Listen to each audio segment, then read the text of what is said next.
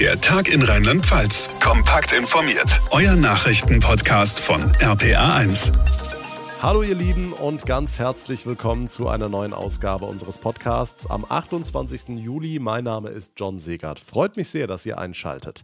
Die erste Ferienwoche in Rheinland-Pfalz ist rum. In Baden-Württemberg sind die Sommerferien erst heute gestartet. So oder so denken sich viele hunderttausende Schülerinnen und Schüler im Moment, endlich frei. Endlich mal Stress, Lernen, Noten, irgendwelche Klassen- oder Kursarbeiten aus dem Kopf streichen, die Seele baumeln lassen, chillen und glücklich sein, bevor in ein paar Wochen dann das neue Schuljahr losgeht. Doch nach und vor jedem Schuljahr kommt irgendwie die Frage auf, ist denn der Unterricht, wie er heute an unseren Schulen gelehrt wird, überhaupt noch zeitgemäß? Sind die Fächer, der Unterrichtsstoff auch in der heutigen Zeit noch passend? Wo klemmt's? Wo fehlt's an was? Ist es sinnvoll, den Satz des Pythagoras zu kennen, wenn man die Schule verlässt, aber nur in ganz geringem Maße das Steuersystem. Und spätestens seit Corona mit all seinen Schulschließungen werden die Stimmen immer lauter, auch ein Schulfach Glück einzuführen. Wird hier und da schon unterrichtet, wie das konkret aussieht, wie wichtig es ist und was Kritiker dazu sagen, all das hören wir jetzt. Und unser erster Gast zu diesem Thema heute ist Lars Lamowski, selbst Schulleiter und Landesvorsitzender des Verbands Bildung und Erziehung, kurz VBE in Rheinland-Pfalz. Hallo, Herr Lamowski. Hallo. Wir wollen uns heute im Podcast über das Thema, ähm, ist der Unterricht noch zeitgemäß unterhalten? Das ist die große Frage. Vielleicht ganz allgemein erstmal, wenn Sie diese Frage hören, würden Sie das mit Ja, Nein oder ganz anders beantworten? Bedingt würde ich erstmal äh, die Frage beantworten. Es ist bedingt zeitgemäß. Es gibt bestimmt Felder, wo der Unterricht entwickelbar ist, andere Felder, die sind bestimmt auch noch zeitgemäß. Wir haben im Moment im Bildungssystem eigentlich eher das Problem, dass wir die, ähm, dass die, dass der Unterricht gar nicht mehr stattfinden kann, weil die Personalisierung zu schlecht ist, weil wir einfach Probleme haben, genügend Lehrerinnen und Lehrer für das System zu finden und zur Verfügung zu stellen. Nun kommt aber immer wieder dieses, äh, dieses Beispiel auf, die Kinder, die lernen jetzt äh, sowas wie Satz des Pythagoras oder Stochastik und sowas und das Thema Umsatzsteuererklärung oder äh, Inflation, was jetzt jeden von uns ja betrifft, das würde in der Schule viel zu kurz kommen. Wie stehen Sie solchen Meinungen gegenüber?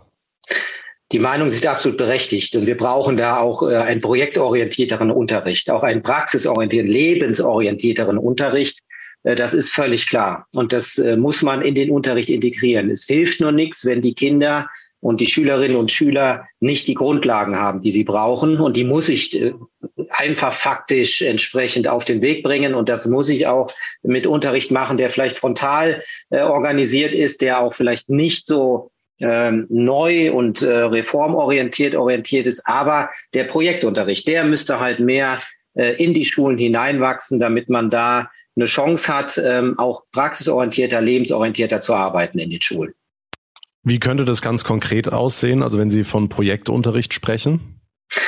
Ja, es kann sein, dass man, man muss fächerübergreifend arbeiten. Das heißt, wir können nicht äh, uns äh, dann an der Stelle immer auf die Fachkompetenzen äh, beziehen und sagen, jetzt machen wir nur Mathematik, jetzt machen wir nur Deutsch, jetzt machen wir nur ähm, die entsprechenden Naturwissenschaften oder die künstlerischen Fächer. Nein, wir müssen das ganzheitliche angehen und dafür muss Platz in den Stundentafeln geschaffen werden. Dafür muss ich aber auch die Lehrkräfte ausbilden und ich muss genügend Lehrkräfte finden, die das, die dazu auch in der Lage sind, weil gerade dieser Unterricht, dieser projektübergreifende, eher offene Unterricht ist einer, der einen höheren Anspruch an die Lehrkraft stellt und äh, dieses qualifizierte Personal ist aber momentan viel zu selten äh, zu finden. Und wir brauchen das, wir suchen das überall. Der Lehrerberuf muss attraktiver werden, damit wir dieses qualifizierte Personal wieder mehr in die Schulen bringen. Aber das schaffe ich eben nicht mit Studierenden, die noch in der Ausbildung stecken. Dann drehen wir die Schleife gerade noch weiter, bevor wir wieder zur Ursprungsfrage zurückkehren. Ja. Wie könnte denn der Lehrerberuf attraktiver werden? Sie sind ja vom Fach, Sie sind Lehrer. Äh, was muss in Ihrem Berufsfeld passieren, dass auch junge Leute gerne den Lehrerberuf aufgreifen? Ja, wir haben momentan das Problem in, in den Schulen, dass immer mehr Probleme in die Schulen hineinwachsen. Das heißt, wir haben Kinder, die psychologische Probleme haben. Wir haben Eltern, die wir beraten müssen, was erzieherische Fragen angeht, die auch mit der Erziehung ihrer Kinder teilweise und immer öfter überfordert sind. Und wir brauchen in den Schulen mehr professionelle, mehr Professionen anderer Art. Das heißt, die viele Lehrerinnen und Lehrer sind mittlerweile damit äh, beschäftigt, außerunterrichtliche Dinge zu klären, was sie gerne tun, aber wodurch sie nicht mehr die Zeit haben, für ihre eigentliche Tätigkeit ähm, gerade zu stehen. Das heißt, Unterricht vorzubereiten, zu, zu, unterrichten und Unterricht nachzubereiten. Und diese Zeit müssen sie wieder haben. Das heißt, wenn ich Lehrer werden möchte, dann muss ich auch die Gewissheit haben, dass ich Lehrer sein kann und nicht viele Zusatzprofessionen als Laie nebenbei auch noch mitmachen muss. Das ist eine Überforderung der Lehrerinnen und Lehrer vor Ort. Und diese Überforderung muss aufhören und das schaffe ich nur mit multiprofessionellen Teams. Das heißt, man muss endlich schaffen, dass man an den Schulen Psychologen, Schulsozialarbeit fest integriert und das nicht nur stundenweise an einzelnen wenigen Fenstern in der Woche, Zeitfenstern in der Woche, sondern dauerhaft gewährleistet. Dafür muss ich eine Strukturreform anstreben, gerade im Grundschulbereich, damit das überhaupt möglich ist. Aber ohne, dass wir endlich Lehrer wieder Lehrer sein können, werden wir das nicht schaffen. Und das schaffen wir nur über multiprofessionelle Teams. Das ist die eine Seite. Die andere Seite, die ganz wichtig ist, ist äh, die Besoldungsseite. Wir haben in Rheinland-Pfalz ein ganz großes Problem. Rheinland-Pfalz verschläft gerade eine Entwicklung. Wir haben bundesweit äh, die Tendenz, dass die Grundschullehrer genauso besoldet werden und bezahlt werden wie die Sek 1 Lehrer und Sek 2 Lehrer. Und das verschläft Rheinland-Pfalz. Es gibt nur noch zwei Bundesländer in ganz äh, Deutschland, die das nicht tun. Und das sind Rheinland-Pfalz und das Saarland. Alle anderen machen sich da auf den Weg auf eine, hin zu einer gerechten Bezahlung. Das wissen die angehenden Lehrerinnen und Lehrer und entscheiden sich leider, aber auch verständlicherweise mittlerweile für die Nachbarbundesländer. Ist der Unterschied so groß, dass es sich dann rentiert, tatsächlich hier ja. seine Wurzeln loszulassen und über den Rhein mhm. zu wechseln? Das macht, äh, das, das lohnt sich. Das sind um die 500 Euro, können Sie grob sagen. Äh, das ist eine Hausnummer und es geht, mal, geht noch nicht mal darum, dass es die Leute sind, die im System selbst drinstecken. Es geht um die, die nach der Ausbildung, wenn die ihr Referendariat gemacht haben, sich entscheiden müssen, wo bewerbe ich mich für eine Planstelle. Und die sind, diese Menschen sind in der Regel in einer Situation, wo sie noch kein Häuschen gebaut haben, noch keine Familie gegründet haben und die sind flexibel und die können abhauen. Und da gibt es einige. Allerdings erhebt das Land an der Stelle keine Zahlen, sodass man das verifizieren könnte. Aber der Fakt ist so, das erfahre ich als Praktiker, als Schulleiter. Ähm, wir haben eine Lehramtsanwärterin gerade hier, die mir sagt, Lars, wenn ich an deiner Schule bleiben kann, dann bleibe ich. Wenn es aber eine andere Schule sein sollte, dann entscheide ich mich, zehn Kilometer weiterzufahren nach Nordrhein-Westfalen. Da habe ich die Aussicht auf die höhere Besoldungsstufe A13. Und das machen viele. Und da muss Rheinland-Pfalz dringend nachsteuern. Die Chance besteht beim nächsten Haushalt, der Ende, glaube ich, des diesen Jahres äh, aufgemacht wird und dann könnten wir an der Stelle nachsteuern. Und da ist wirklich Rheinland-Pfalz im Schlafwagen unterwegs und da muss ich dringend etwas tun. Jetzt haben Sie die psychischen Probleme der Kinder angesprochen, haben auch gesagt, dass Psychologen, Sozialarbeiter sollten fest in den Schulen installiert werden. Ähm, es gab 2022 eine Studie des Cornelsen Verlags unter Schulleiterinnen und Schulleiter, die gesagt haben, worüber wir jetzt heute sprechen, ob der Unterricht noch zeitgemäß ist, dass viel mehr solche Sachen wie ähm, Ernährung, Gesundheit, äh, Resilienz oder auch das Thema Glück worüber wir später noch im Podcast sprechen werden, in den Schulen Einzug finden sollten. Würden Sie das unterschreiben? Also Fächer wie Glück, Resilienz, Stressbewältigung, was ja auch gerade den psychischen Problemen der Kinder entgegenwirken könnte, mhm. dass sowas fest etabliert wird? Das, das können Sie nicht noch als zusätzliches Fach etablieren. Und da haben wir genau das Phänomen, deswegen schmunzel ich gerade so ein bisschen, immer dann, wenn in der Gesellschaft ein Problem auftaucht, genau dann wird immer nach den Schulen geschrien und gesagt, wir brauchen ein neues Fach. Wir hatten vor ein paar Jahren den Fall, äh, dass gesagt wird, wir haben immer mehr Menschen, die sich verschulden. Dann wurde danach geschrien, wir brauchen unbedingt das Fach äh, Marktwirtschaft äh, in der Schule. Wir müssen uns mehr um Wirtschaft kümmern. Wir brauchen ein Wirtschaftsfach schon in der Grundschule.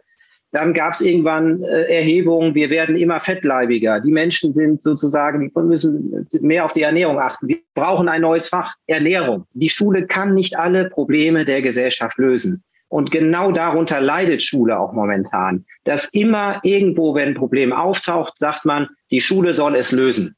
Und die Schulen bleiben aber dann alleine im Regen stehen und müssen sehen, wie sie es hinbekommen, neben all den anderen Ansprüchen, die an Schule gestellt werden, auch rein fachliche Ansprüche, die ja jedes Fach an die Lehrerinnen und Lehrer und Schülerinnen und Schüler stellt. Und insofern ist das etwas, was man ernst nehmen muss, was man aber nicht als Schulfach etablieren muss, sondern was man im so sozialen Zusammenleben in Schule zusätzlich sozusagen fächerübergreifend immer mitdenkt und mitlebt. Und wenn man das macht, dann schafft man das auch. Das wird auch getan. Nur, unter der Belastungssituation, unter der Schule momentan steht, wird es immer schwieriger, solche zusätzlichen Ansprüche, so zusätzliche Notwendigkeiten auch überhaupt umzusetzen, weil der Belastungsdruck einfach so immens ist und gleichzeitig aber diejenigen, die es machen, leider immer unprofessioneller werden, weil wir einfach nicht mehr genügend ausgebildete Menschen auf dem Markt haben. Sie sagen, es sollte mehr in den Fächern stattfinden. Wie sollte das in der Praxis aussehen? Also wie sollte ich, während ich binomische Formeln oder Trigonometrie lerne, äh, noch irgendwie an Glück und Resilienz denken? Ja, also ich sage mal so, dass Sie das nicht während einer Einführung in, eine, in, in so eine Thematik machen können, das ist klar. Aber wir haben eben vom projektorientierten Unterricht gesprochen. Und wenn wir dann merken, wir sind im projektorientierten Unterricht, wir müssen ein Problem lösen, wir haben die Aufgabe, aus verschiedenen Fachkompetenzen äh, heraus ein, Problem anzugehen, da kann auch Stress auch Stress unter den Schülern. Und dann kann man dieses, dieses, dieses Thema Stress und Entspannung, Zeitmanagement, all das thematisieren. Das schaffen Sie nur, wenn Sie so einen projektorientierten offenen Unterricht haben, das sozusagen en passant mit äh, zu erledigen und mit zu behandeln. Dafür muss ich natürlich Schule ändern. Aber das sage ich, wiederhole ich mich, aber das ist mir wichtig. Das schaffen Sie nur mit Profis vor Ort. Das schaffen Sie nicht mit dem Studenten im ersten oder zweiten Semester, der gerade anfängt, Lehramt zu studieren, solche komplexen Unterrichtsszenarien zu realisieren. Dann abschließend die Frage, wie, wie schnell könnte das denn Ihrer Meinung nach gehen? Beziehungsweise, was würden Sie sich denn wünschen, was auf Ihrer To-Do-Liste als nächstes und am schnellsten umgesetzt werden müsste? Also ich glaube, wir müssen erstmal sehen, dass wir das jetzige Schulsystem, so wie es jetzt ist, erstmal so ans Laufen bringen, dass wir genügend Lehrerinnen und Lehrer im System haben. Und zwar Vollprofis, die das mit Überzeugung machen, die auch die Ausbildung genossen haben, dass sie offenen, projektorientierten Unterricht leben können tagtäglich. Das haben wir noch nicht. Da sind wir noch nicht breit genug aufgestellt. Und das müssen wir erstmal gewährleisten. Das heißt, wir sind momentan eigentlich in einem, in einer Situation, wo in Schulen ein enormer Investitionsstau herrscht. Der muss aufgeholt werden. Das schaffen wir nicht als von Lande, Länderseite alleine, sondern wir müssen eventuell mal den, den Blickwinkel erweitern Richtung Bund.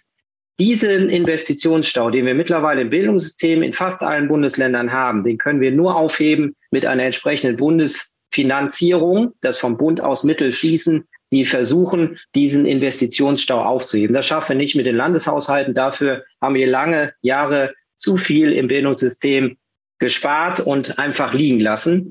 Wenn ich das geschafft habe, wenn diese Finanzspritze kommt, da sind wir bei fünf bis zehn Jahren, bis wir äh, da irgendwann ankommen können. Es gibt bestimmt schon Lehrkräfte, die das können. Es gibt auch Schulen, die das machen, aber das eben punktuell und nicht grundlegend. Und äh, da sind viele zarte Pflänzchen, die an bestimmten Stellen schon blühen. Damit das aber eine schöne Blumenwiese wird, dafür brauchen wir einfach Finanzmittel. Wir brauchen Know-how, wir brauchen das Geld, wir brauchen die Köpfe. Und äh, wenn die da sind, dann können wir das leisten, aber das schaffen wir nicht äh, von jetzt auf gleich. Dafür brauchen wir viel mehr Zeit.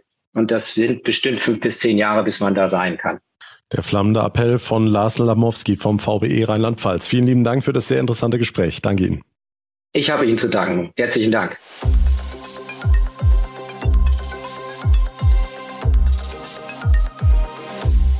Psychische Probleme der Kinder, Psychologen und Schulsozialarbeiter fest installiert an den Schulen. Diese Forderung zeigt ganz deutlich, viele Kinder und Jugendliche haben Schwierigkeiten, in der Schule zurechtzukommen.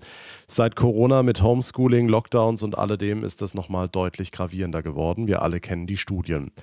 Schon lange vor der Pandemie haben einige Schulen das Schulfach Glück eingeführt. Da kommen wir gleich nochmal drauf zu sprechen, explizit. Vorher wollen wir erstmal über die Wichtigkeit eines solchen Fachs, über die Wichtigkeit von Glück sprechen. Mit der Expertin schlechthin zu diesem Thema, der Ministerin für Glück und Wohlbefinden, Gina Schöler. Hallo Gina, schön, dass du wieder da bist. Hi, danke schön. Ja, das äh, Thema liegt mir sehr am Herzen, von daher äh, lieber denn je sozusagen. Deswegen konsultieren wir dich auch jedes Mal. Wir hatten ja schon häufiger in der Vergangenheit die Ehre, dabei stand aber immer im Fokus, wie wir Erwachsenen glücklicher und zufriedener werden können, im Job, im Alltag und so weiter. Heute wollen wir mal über die Kinder und Jugendlichen sprechen, wie wichtig es ist, sich als junger Mensch neben Mathe, Rechtschreibung und Sachkunde auch mit dem Thema Glück in der Schule auseinanderzusetzen. Was sagst du dazu? Ja, also wenn ich als Glücksministerin nicht die, der größte Fan davon wäre, äh, je früher, desto besser damit anzufangen, äh, wer sonst. Also von daher ähm, ja, ja und ja. Also gerade weil ich auch viel mit Schulklassen zusammenarbeite, sehe ich das ja wirklich äh, sehr, sehr regelmäßig, wie wichtig und dringender denn je es ist, ähm, ja endlich damit anzufangen und das noch präsenter in den Unterrichtsalltag einzubinden. Bevor wir da ins Detail gehen, lass uns vielleicht mal definieren. Was bedeutet Glück überhaupt genau? Gibt es da die eine Definition? Ich krieg schon Gänsehaut, wenn ich Definition nur höre, ne, weil das ja wieder so unser Grundbedürfnis ist. Wir brauchen Regeln, wir brauchen Strukturen, wir brauchen irgendeine Schublade, da stecken wir was rein, machen es wieder zu.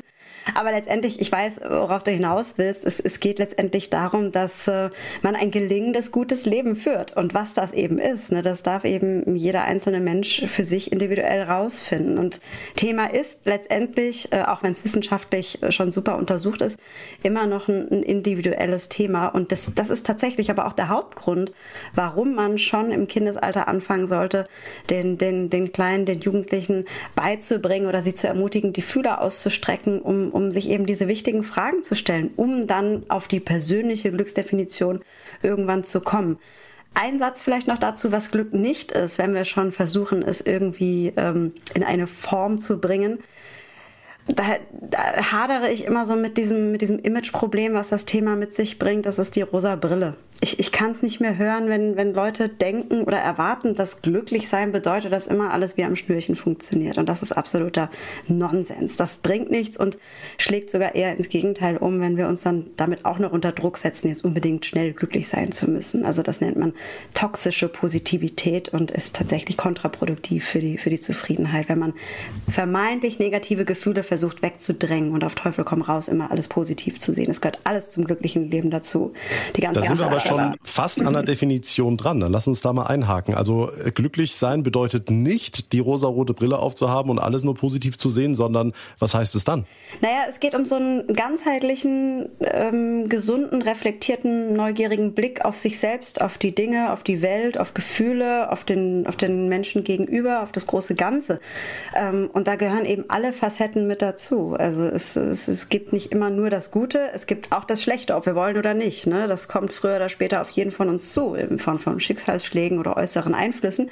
Und es gilt eben, Rahmenbedingungen zu schaffen und die Menschen zu stärken. Und da ist mir die Zielgruppe total egal, äh, dass man damit weitestgehend gut umgehen kann. Also so das Immunsystem der Seele stärken, Resilienz nennt man das, ja. Jetzt sind wir beide erwachsene Menschen, die sich da sehr reflektiert drüber unterhalten können. Jetzt wurde an einigen Schulen in Rheinland-Pfalz, auch drumherum, das Unterrichtsfach Glück schon eingeführt in den vergangenen Jahren. Wer sich nichts drunter vorstellen kann, wie kann sowas aussehen? Also was würde die Lehrerin Frau Schöler der Klasse 2a, der Klasse 5b in so einem Fach näher bringen und vor allem, wie würde so eine Unterrichtsstunde dann aussehen? Die Lehrerin Frau Gina Schöler. Ich glaube, das Erste, was ich machen würde, ist den, den Kindern beibringen, dass sie mich auf jeden Fall duzen sollen, weil ich finde Augenhöhe ganz wichtig. Ne? Also dass wir uns alle als, als Menschen wahrnehmen, ohne Hierarchien, sondern mit allen Gefühlen und Bedürfnissen, die dabei sind. Und ähm, das ist, glaube ich, auch so dass das Größte, was man den Kleinen mitgeben kann, ist, dass sie äh, dass sie super sind, dass sie genial sind, dass ganz viel in ihnen schlummert und das gilt es eben zu wecken und rauszukitzeln, weil ich glaube, ne, über das Schulsystem, da können wir jetzt einen eigenen Podcast machen. Das geht, das fällt ein bisschen hinten unter, formulieren wir es mal so ganz diplomatisch. Ähm, Stärken fokussieren, Wertschätzung, Anerkennung, ähm, äh, auch positive Affirmationen mitgeben. Also ganz explizit auch auf die Sprache achten. Wie reden wir denn miteinander? Ne? Sagen wir, du kannst das nicht oder du kannst es vielleicht noch nicht oder komm, ich bring's dir bei. Also ganz, ähm, ganz wertschätzend miteinander umgehen. Und ich merke es ja selber, ich habe hier zu Hause einen Vierjährigen, wie viel Kraft das haben kann, auf eine ganz spielerische Art und Weise ähm, mal Gefühle kennenzulernen und die auch zu benennen. Ne? Sei das jetzt in Form von Farben, von Formen, mal mal ein Bild, so wie es dir heute geht, oder bei der Gute Nacht Geschichte äh, mit einfließen lassen, was heute schön oder was heute doof war, wie wir damit umgegangen sind, wie wir das fördern können, wie wir das vermeiden können. Das kann man ja alles super spielerisch machen. Und ich würde sehr viel mit Kreativität, mit Ausdruck, mit ähm, Spiel, Spaß, Spannung würde ich da tatsächlich arbeiten. Ja. Ich persönlich, jetzt wenn wir in Workshops an Schulen sind, arbeite eher mit Jugendlichen. Also in meiner fünften Klasse wird es jetzt nochmal eine ganze Portion spielerischer und nicht so nicht so groß philosophisch oder psychologisch ablaufen. Ja. Jetzt werden viele Erwachsene, wenn sie das hören, möglicherweise die Stirn runzeln und sich denken, ach, das geht doch gar nicht. Das Glück wird immer so ein bisschen verglichen mit sozialen Gesellschaftsschichten. Entweder man ist glücklich, man wird in einem Umfeld geboren, wo man eben glücklich sein kann und glücklich aufwächst, oder man ist eben nicht glücklich. Was würdest du da entgegnen? Kann man glücklich sein tatsächlich lernen? Also dieses Schulfach in der Schule würde das Sinn machen, kann ich wirklich Glück lernen? Also die Menschen, die die Stirn runzeln, die haben zum Bruchteil recht. Es ist ein bisschen schon vorhergegeben, wie wir genetisch zusammengesetzt sind, ob wir eher den, ja, die, die Möglichkeit haben, das Glas halb voll, halb leer zu betrachten. Aber nichtsdestotrotz ein riesiges Kuchenstück von all den Faktoren, die unser Lebensglück, unsere Lebenszufriedenheit beeinflussen, ist unsere eigene Haltung und ist auch die Einstellung, die wir haben, wie wir mit Dingen, mit Menschen umgehen. Also äh, welche, welche Handlungen nehmen wir tagtäglich vor? Wie reagieren wir auf bestimmte Sachen? Und das kann man tatsächlich lernen, das kann man üben.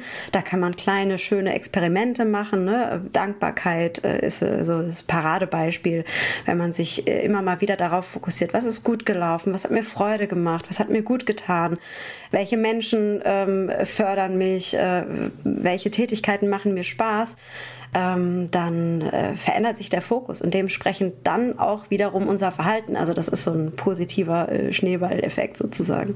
Dann abschließend die Frage, Warum ist es so wichtig, glücklich durchs Leben zu gehen? Viele Menschen, die sehen halt, wir hatten es eingangs drüber, die Verantwortung, das Erfüllen von Pflichten als äh, das Wichtigste im Leben.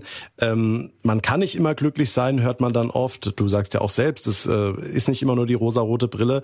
Glück wird oftmals aber auch als Luxus empfunden. Also Warum sagst du, glücklich sein ist heutzutage eigentlich sehr, sehr wichtig? Also du bist selbst ernannte Ministerin. Insofern äh, hast du dir das auch ganz groß auf die Fahne geschrieben. Warum? Ja, Luxus, äh, das tut mir dann immer so leid, weil ich, ich, ich kann es so wirklich bildlich vor, mich, äh, vor mir sehen, wie die Leute dann diese Möhre vor der Nase baumeln haben und sagen, wenn ich das geschafft habe, wenn ich das erreicht habe, na, dann bin ich glücklich und dann äh, bin ich ultimativ erfolgreich und dann habe ich es geschafft. Aber letztendlich, und da, das klingt nicht nur wie ein Kalenderspruch, es ist es auch, der Weg ist da das Ziel. Und da sind wir wieder bei der inneren Haltung, bei der Einstellung. Wenn wir es hinkriegen, ähm, unser Leben insofern so zu gestalten, dass wir immer wieder kleine Glücksmomente spüren, sie selbst initiieren, in die Wege leiten und sie dann aber auch wahrnehmen und genießen können, dann, dann hebt sich die, die Kurve der Lebenszufriedenheit ganz automatisch. Und wir müssen nicht immer wie in einem Hamsterrad, ne, Leistungsgesellschaft lässt grüßen, immer irgendwelchen Zielen hinterherhecheln. Ähm, und der Witz ist ja, wenn man da dann irgendwie angekommen ist bei den vermeintlichen Zielen, ähm, dann sind die ja gar nicht so glücksbringend, wie wir uns das vielleicht erhofft haben. Also da ist die Erwartungshaltung oftmals viel größer. Dementsprechend gilt es da, äh, kleine Baby-Steps zu machen und die zu feiern und die zu genießen. Und ähm, glücklich sein sollte eine Grundhaltung, die Basis sein und, und nicht irgendein Ziel. Ja, das wünsche ich mir sehr für die, für die Menschen da draußen. Und Weil sonst wird man enttäuscht, ja. Und da ist das Schulfach Glück vielleicht ein schöner Anfang. Sagt die Ministerin für Glück und Wohlbefinden, Gina Schöler. Vielen lieben Dank für das Gespräch und dass du dir die Zeit genommen hast. Danke. Danke dir ganz herzlich. Sehr gerne.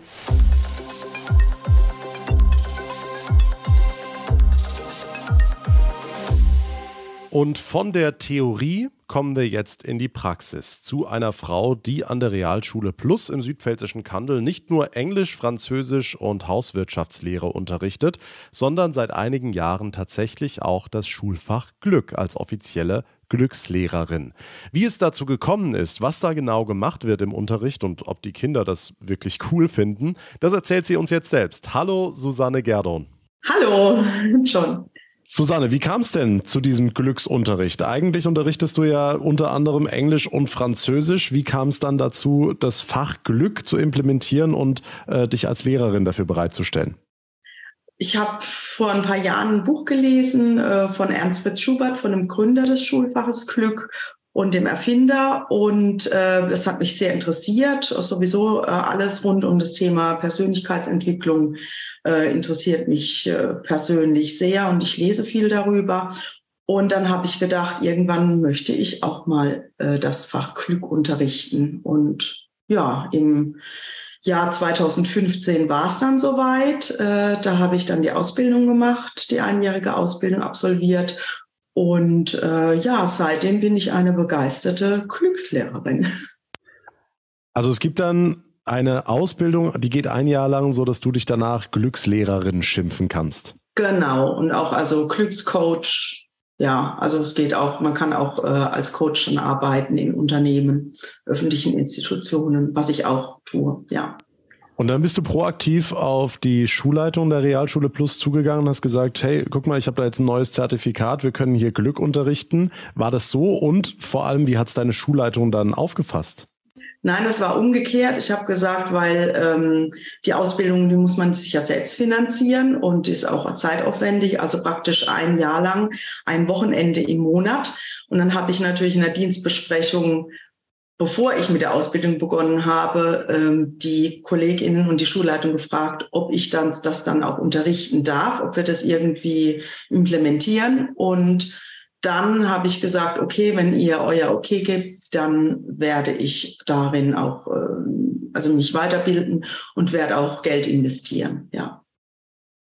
Also bist du auf offene Ohren gestoßen, da ja, gab es jetzt niemanden, absolut, der das irgendwie als ja. Spinnerei abgetan hat oder so, sondern die nee, ich bin schon damals bekannt dafür gewesen, dass ich mich für solche Inhalte interessiere oder mit den Kindern Qigong-Übungen mache, Fantasiereisen und das alles, also so Entspannungstechniken vermitteln und eben ja, mir war schon immer wichtig, dass die Schüler fürs Leben lernen. Ja, also ich habe da ja verschiedene Fortbildungen im schulischen Kontext schon in die Richtung absolviert vorher und ähm, ja, die ganzen Methoden auch angewandt. Und das war dann eigentlich nur klar, dass ich irgendwann diese Ausbildung machen werde. Wie wichtig findest du solchen Unterrichtsstoff heutzutage? Wir haben jetzt hier im Podcast auch den VBE gehört, der gesagt hat, ähm, es, es ist viel zu wenig Kapazität da, um solche Fächer zu implementieren. Es gibt viel zu wenig Lehrkräfte und man sollte eher versuchen, Glück, Resilienz in den bestehenden Unterrichtsfächern ähm, mit reinzupacken. Und das Fach Glück ähm, es kann nicht für alles, was in der Gesellschaft passiert, die Schule herhalten, war da das Zitat. Ähm, was sagst du dazu und wie wichtig ist es, Glück zu unterrichten? Ich finde es eines der wichtigsten Fächer überhaupt, weil es das Fach ist, äh, in dem man fürs Leben lernt und in dem man lernt, wie man selbstwirksam äh, werden kann. Was wir gemerkt haben in, in der Corona-Zeit während der Pandemie, wie wichtig es ist, dass man gewisse Techniken beherrscht und die Kinder bekommen so eine Werkzeugkiste fürs Leben. Sie können sich ähm, auch dadurch, dass man in die Potenzialentfaltung und die Stärkenorientierung geht, ähm, da sehr äh, drauf eingeht, äh, eher auch für den passenden Beruf entscheiden für sich. Sie können sich in der, in der schwierigen Zeit der Pubertät selbst unterstützen. Und es ist auch leider immer mehr so, dass es ähm, immer mehr Kinder gibt, die wenig bis keine Unterstützung von zu Hause haben. Und da spielt die Schule schon eine sehr große Rolle. Äh, natürlich, das ist immer die Diskussion, äh, wir haben nicht genug LehrerInnen, die das äh, unterrichten können. Ja klar, weil es ja noch dieses persönliche Engagement äh, ist. Ja, es gibt, man kann es an der Uni noch nicht ähm, studieren oder so, klar. Ähm, aber ich finde, die Entwicklung sollte schon in diese Richtung gehen, dass zumindest die LehrerInnen, die diese Fortbildung haben, es unterrichten dürfen an ihrer Schule. Soweit sind wir ja auch, auch nicht. Dass, ähm, es gibt viele Schulleiter, die das noch ablehnen, obwohl sie die Ressource an der Schule haben. Also da wäre mal der erste Ansatz und dann natürlich ähm, auf lange Sicht, dass so einfach implementiert wird. Natürlich, wir haben jetzt schon einen Lehrermangel und dann noch GlückslehrerInnen zu engagieren. Ja, wird schwierig, aber wie schon gesagt, diejenigen, die die Fortbildung haben, die fort, äh, praktisch diese Weiterbildung absolviert haben, die sollten mal alle unterrichten dürfen. Und dann wären wir schon einen Schritt weiter. Aber verstehe ich richtig, es kann jeder Schulleiter, jede Schulleiterin selbst entscheiden, äh, wenn ich so jemanden in meinen eigenen Reihen habe, dann kann ich das auf den Stundenplan setzen lassen. Da muss mir jetzt kein äh, Ministerium in Mainz oder so vorschreiben, ob das gemacht werden darf oder nicht. Ich muss es genehmigen lassen, auf jeden Fall. Wir haben es ähm, als schuleigenes Wahlpflichtfach. Ähm, erst in Klasse 5 bis 7 als AG und ab Klasse 8 und in Klasse 9 als schuleigenes Wahlpflichtfach. Und das mussten wir auf jeden Fall genehmigen lassen. Also es muss ja auch äh, eine Unterrichtserlaubnis vorliegen. Und ähm, ja, Aber da hat ja jede Schule so einen Freiraum. Ich weiß natürlich nicht, wie es an einem Gymnasium ist, ob es da die Stundentafel hergibt. Natürlich, es sind bei uns dann insgesamt 46 SchülerInnen, die das Wahlpflichtfach ähm, haben von 450 SchülerInnen. Ja, ist auch nicht viel. Natürlich wäre wäre es schön, wenn jeder Schüler, jede Schülerin praktisch die Möglichkeit hätte, ähm, in Sachen Glück unterrichtet zu werden. Oder da ist ja das Hauptlernziel Wohlbefinden und wie man vom Erdulder zum Gestalter des Lebens wird, ja. Jetzt haben wir im Podcast schon ein paar Mal gehört, dass Glück ja so eine ganz abstrakte Sache ist. Ähm, und wenn man was Abstraktes hat, ist es natürlich auch schwer, das im Unterricht zu vermitteln. Lass uns konkret werden. Wie sieht so eine Unterrichtsstunde im Fach Glück konkret aus? Also sitzt man da rum, erzählt sich Witze und äh, lacht miteinander? Oder, also natürlich glaube ich, ist die Antwort nein, aber ähm, wie sieht so eine Unterrichtsstunde konkret aus? Also wenn ich jetzt mal ähm, so eine typische Unterrichtsstunde nehme, nehmen wir mal Thema Teamtraining. Ja, also ich beginne mit einem Energizer oder ähm, mit einer Entspannung, mit einer Fantasiereise oder einer Atemtechnik. Und ähm, dann mache ich so einen the theoretischen Ansatz. Warum ist Teamtraining wichtig? Gerade nach Corona haben wir viele solche Teambuilding-Aktivitäten unternommen, auch äh, zusammen mit der Schulsozialarbeit.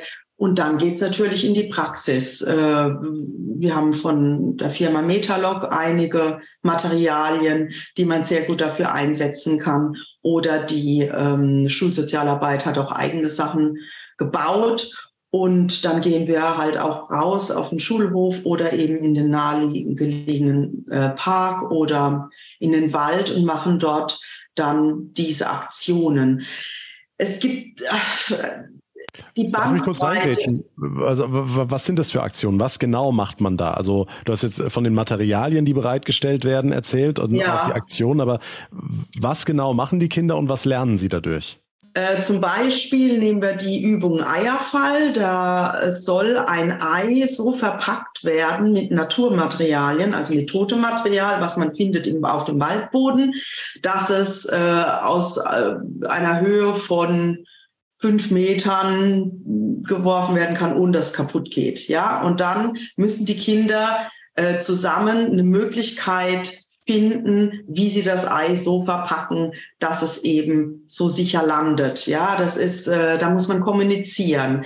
Äh, da kann nicht jeder durcheinander reden. Da muss es einen geben, der vielleicht den Überblick behält, der auch wieder, wenn Streitereien ähm, sich entwickeln, da äh, praktisch schlichtet oder den Überblick behält. Ja, also sowas. Ja, und dann wird natürlich am Ende dass der Versuch gestartet und dann reflektiert. Was war gut? Was war bei euch in der Gruppe gut? Warum ist es wichtig, dass wir zusammenarbeiten, dass wir eine Struktur haben bei der Teamarbeit, solche Dinge. Oder es gibt äh, äh das Thema Werte. Ja, äh, wer, also jedes Kind findet aus 45 verschiedenen Werten sieben Stück für sich raus.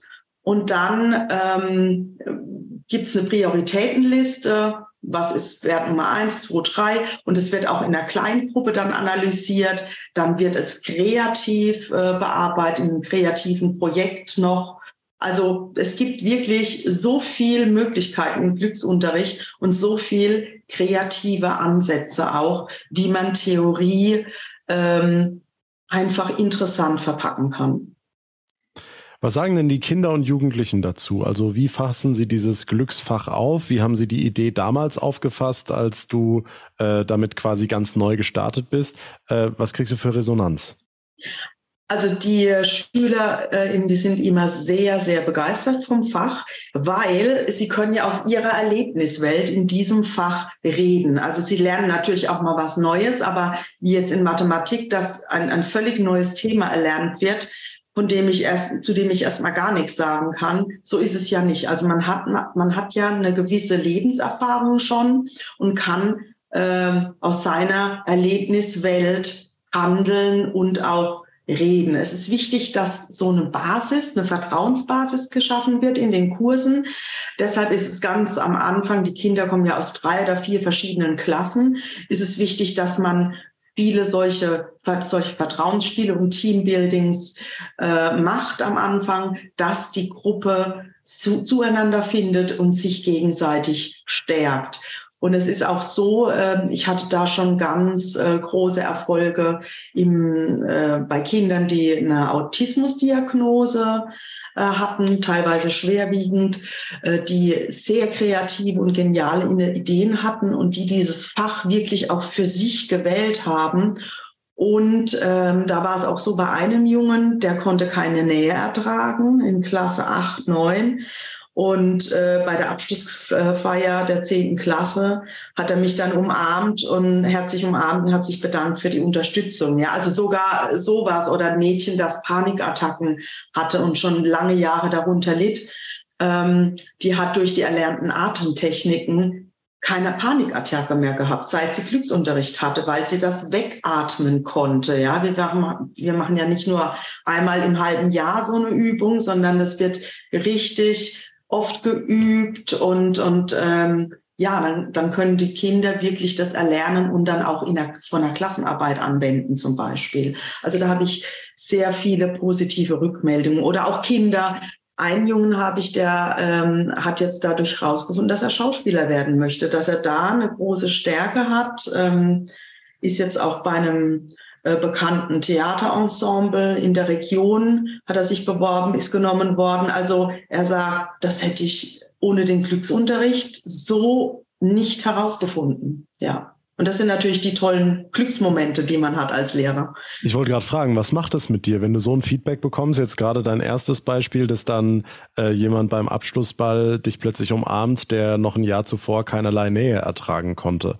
Also was geht da in dir vor, wenn du sowas äh, erlebst? Es rührt mich immer noch. also, es ist wirklich, das sind so diese, wie soll ich sagen, die Sternstunden einer Lehrerin. Kann ich mir vorstellen. Jetzt hattest du ganz kurz Corona angerissen. Wir haben natürlich alle mitbekommen, die Auswirkungen der Pandemie, insbesondere auf die Kinder und Jugendlichen. Also da ja. gibt's ja nach wie vor Studien, was das alles, äh, vor allem äh, diese ganzen kleinen Kinderseelen, äh, wie, wie sehr die darunter gelitten haben und auch jetzt noch drunter leiden. Die Nachwirkungen, die Langzeitfolgen sind immer ja. noch zu spüren. Ähm, Frage eins: was hast du für einen Zuwachs erlebt oder, oder was hast du allgemein erlebt, nachdem dieser, dieser Lockdown, dieses Homeschooling fertig war, wie die Kinder zurückgekommen sind und wie wichtig ist in, gerade nach Corona dieses Fach Glück geworden? Also wir haben ja während äh, des Homeschoolings an verschiedenen Projekten gearbeitet und äh, da war zum Beispiel ein Projekt, äh, wie stärke ich mich in dieser schwierigen Zeit? Da sollten Sie dann Fotos machen, was Sie alles gemacht haben, auch so ein bisschen als Anreiz, was kann man denn alles machen, ähm, dass es einem selbst äh, gut geht. Und wie wir uns dann wieder getroffen haben, haben wir praktisch die Vorstellung vor der Klasse gemacht. Das war äh, eine, eine, eine sehr schöne Sache. Ähm, zweite Frage war nochmal, wie, ähm, äh, äh, ich habe es jetzt irgendwie ver vergessen. Wie wichtig das jetzt gerade nach Corona ja. das Fach Glück geworden ist. Wie schon gesagt, letztens war in den Medien 89.000 Kinder leiden unter äh, extremen psychischen Problemen. Ich weiß nicht, wie viel tausend in ähm, Therapie äh, waren oder sogar in Kliniken.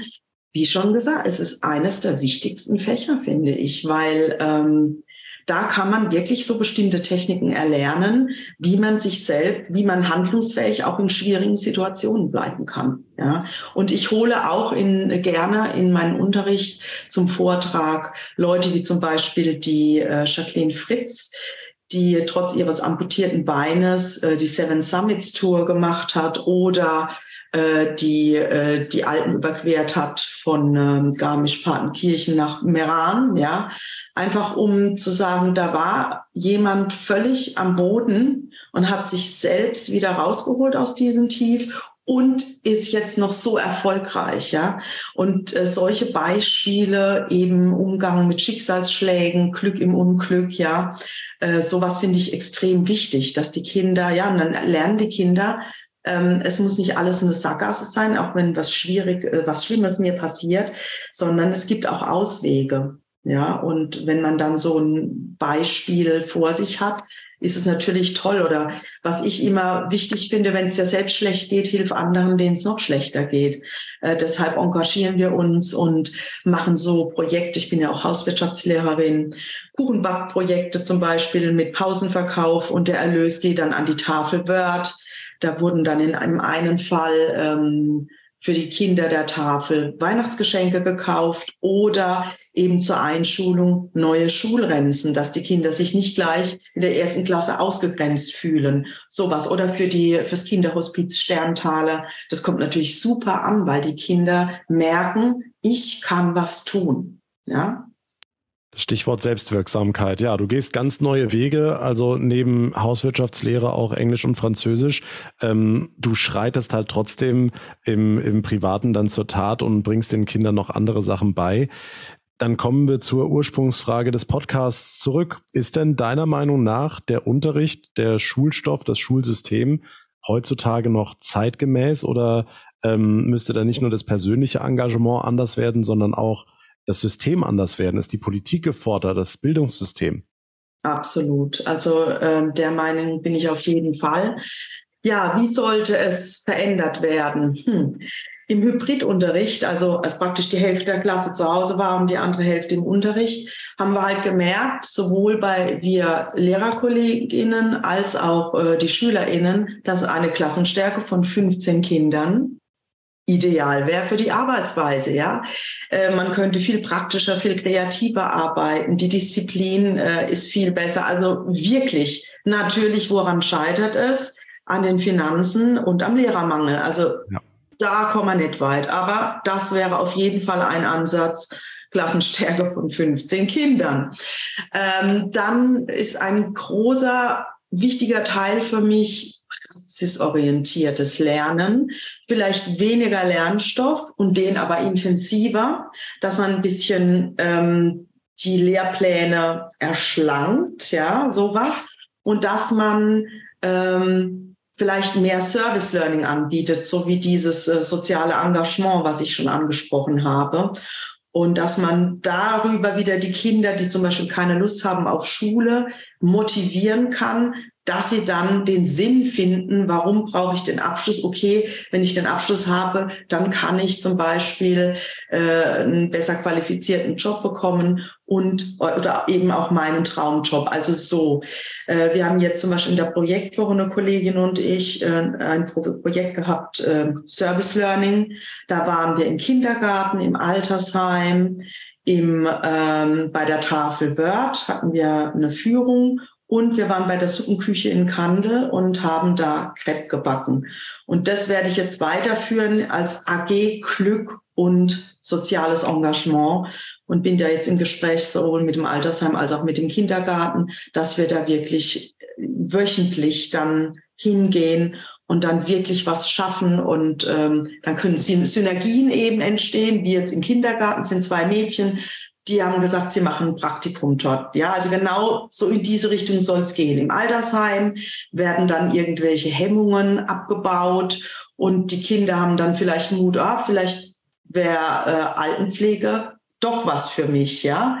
Und ähm, ja, in, in diese Richtung muss es für mich gehen. Also mehr ja, praxisorientierter einfach, oder? Wer, wer ist da gefragt? Also natürlich, brauchst du gute Seelen wie dich, die dann sagen, ich äh, habe da gute Ideen und habe da auch privates Engagement, private Kapazitäten für. Aber wer ist gefragt, um dieses Service Learning, um dieses projektorientierte Lernen ähm, zu implementieren? Ist es die Politik? Sind es die Schulen? Äh, wer ist da gefragt?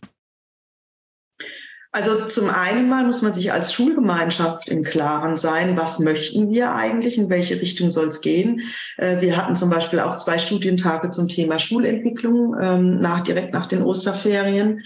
Und wir haben so Steuerungsgruppen gebildet, äh, verschiedene, die sich auf verschiedene Sachen konzentrieren und äh, dass man erstmal überlegt, welche, ich habe ja jetzt auch Möglichkeiten, was zu verändern. Wichtig ist, dass ich jetzt schon mal in meinem Rahmen, den ich, den, der mir vorgegeben ist, gucke, was kann ich da tun? Was kann ich vielleicht wirklich ausmerzen bis zur Grenze? Ja, so irgendwie. Was kann ich da irgendwie äh, schon tun mit dem Rahmen, der mir gegeben ist? Dann natürlich auch ähm, eventuell weitergehen an die Politik, an die, ans Ministerium und dann, wenn man andere Ideen hat. Es gibt ja auch dieses Programm Schulen der Zukunft, wo man da ein bisschen mehr Freiraum hat, ja. Ähm, was kann man da dann bewegen? Und dann, ja, in welche Richtung kann es dann gehen? Aber wie schon gesagt, ein großes Problem wird bleiben der Lehrermangel und auch die leeren Gemeindekassen. Wobei da muss ich sagen, ich habe bei einer Fortbildung die Schulleiterin von der Anne-Sophie äh, Schule in Künzelsau, freie Schule, kennengelernt. Die wird von der Würth-Stiftung gefördert. Und dass man ja vielleicht wirklich in die Richtung denken muss, wenn es Schulen gibt, die in einer Verbandsgemeinde sind oder in einem Kreis, die, der wenig Geld hat. Vielleicht gibt es Firmen, die sich engagieren wollen. Vielleicht müssen wir uns da mehr öffnen, ob es da Möglichkeiten gibt. Ich selbst bin ähm, seit diesem Jahr Referentin bei der Hop Foundation und da wird ja sehr viel gemacht. Also auch äh, im Bereich ähm, Digitalisierung, im Bereich Materialbereitstellung und eben auch Fortbildung, sowohl für LehrerInnen als auch für Schul SchülerInnen. Und so muss es mehr Firmen geben, meines Erachtens, die sich da engagieren und da eben Geld bereitstellen.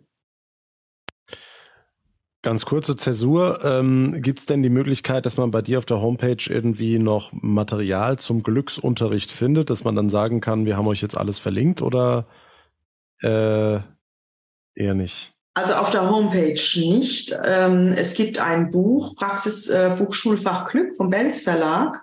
Und das äh, hat unter anderem okay. ähm, mein Mentor Ernst Fritz Schubert geschrieben. Da sind hinten Arbeitspläne drin. Okay. Äh, es wird genau erklärt, wie man den Unterricht aufbauen kann. Es gibt. Moment, ganz kurz, weil dann würde ich, würde ich, ja. würde ich erst die Frage zwischenstellen und dann ja. könntest du das alles erzählen. Ähm, und dann würde ich sagen, dass wir das Buch in den Show Notes verlinkt haben, weil dann ja. äh, hätte das genau. Okay. Sehr gut, ja. Dann abschließend, wenn ich jetzt ein Lehrer, eine Lehrerin bin, der, die das jetzt gerade gehört hat und dann denkt, Mensch, eigentlich so ein Schulfach Glück, das wäre schon auch gut an unserer Schule. Ähm, welche Möglichkeiten habe ich? Wie kann ich mich weiterbilden? Wo kann ich mich informieren? Also ich würde mich direkt an ans äh, Fritz-Schubert-Institut in Heidelberg wenden. Ähm, auf der Homepage mal gucken. Es gibt in ganz Deutschland mittlerweile ähm, Dozenten, die ausgebildet wurden vom Institut. Und da muss man jetzt nicht, äh, alle müssen jetzt nicht nach Heidelberg kommen. Die Kapazität hat Heidelberg ja auch gar nicht, weil mittlerweile gibt es natürlich sehr viel mehr LehrerInnen, die sich dafür interessieren. Also da mal gucken und dann im Bereich Berlin, München, auch NRW, also überall gibt es DozentInnen, die regelmäßig äh, Fortbildungen anbieten für GlückslehrerInnen. Und das entsprechende Buch äh, zum Schulfach Glück, das haben wir euch in den Show Notes verlinkt. Dann ähm, danke ich dir ganz, ganz herzlich für dieses äh, glückselige Gespräch, Susanne Gerdon. Und äh, vielen Dank für dein Engagement für die vielen jungen Leute und danke, dass du dir heute die Zeit genommen hast. War sehr ein, äh, war ein sehr schönes, ein sehr spannendes Gespräch. Ich danke dir, danke für die Einladung.